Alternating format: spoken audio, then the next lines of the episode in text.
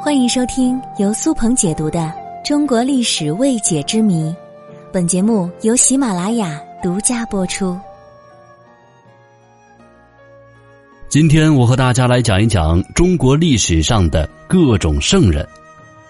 第一圣当然是文圣孔子。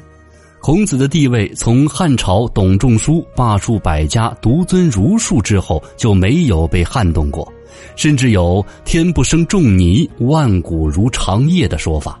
孔子高龄，活了七十三岁。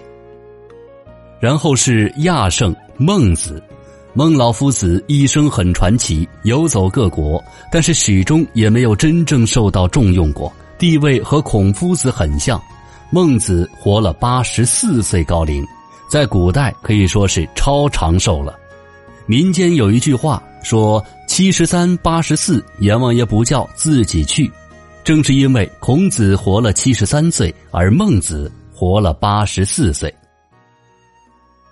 武圣关羽，武圣这个名称很多人来争。比如唐朝评出的武庙使者，坐在中间的是姜子牙。那个时候，姜子牙也被称为武圣，同时他还是兵圣。另外，岳飞也当过武圣。清朝以前，岳飞以其忠义的形象被人称为武圣，但是后来清军入关，入主中原，岳飞的地位就有点尴尬了，因为当年他打的金兵就是满清人的祖先。所以，满清政权是不会把当年打败过自己祖先的人作为武圣的。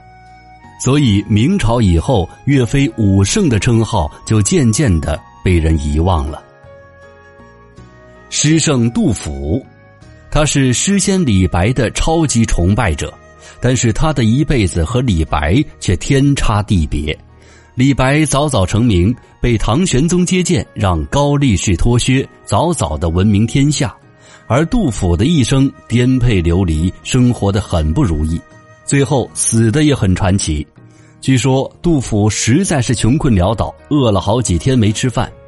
有一天，他的一个朋友送给他一盘红烧牛肉，杜甫狼吞虎咽吃了很多。岁数大了又不容易消化，吃得太撑，不久便离开了人世。杜甫活着的时候寂寂无名。死后很多年，他的诗文才被人发现，捧上了诗圣的神坛。书圣王羲之，王羲之是东晋时期著名的书法家，有书圣之称。他的代表作《兰亭序》被誉为天下第一行书。王羲之出身于魏晋名门琅琊王氏，他七岁就擅长书法。传说晋帝当时要到北郊去祭祀。让王羲之把祝词写在一块木板上，再派工人雕刻，而刻字的人把木板削了一层又一层，发现王羲之的书法墨迹一直印到木板的最里面去了，木工削近三分深度才见底，所以惊叹王羲之的笔力雄劲，书法技艺炉火纯青，笔锋力度竟能入木三分，这就是成语“入木三分”的由来。东晋升平五年（公元三六一年），王羲之卒于会稽金庭，就是现在的浙江绍兴。很遗憾的是，王羲之书法造诣如此之高，却没有真迹传世。在下期节目里，我会讲到这其中缘由，希望大家准时收听。画圣吴道子，吴道子几乎和李白、贺知章等人是同一时代的人。他少年学画，二十多岁画艺就登峰造极了。后来被喜欢艺术的唐玄宗招进宫里，专门为皇帝画画。而且唐玄宗带他游览了很多名山大川，这对吴道子在绘画上的影响很大。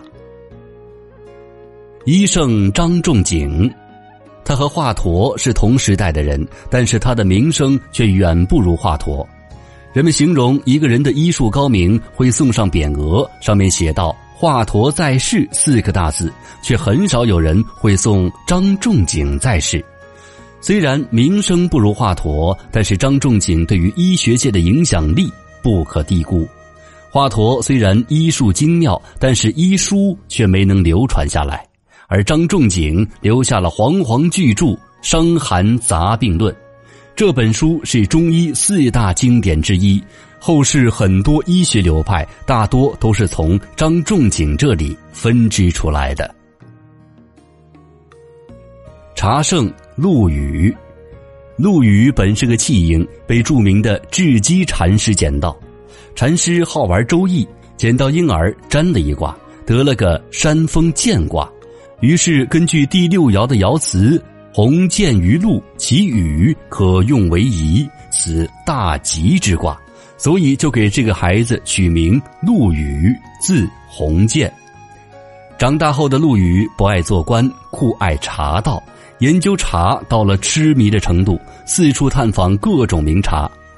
陆羽写出了世界上第一部茶叶专著《茶经》，据说当年一问世就被争相传阅，一时间洛阳纸贵。酒圣杜康。杜康是周朝的酿酒大师，据说酒就是他发明的。古人一般用杜康来代指美酒，比如曹操就写过“何以解忧，唯有杜康”。以上就是中国历史上的各位圣人，不知道你了解几个呢？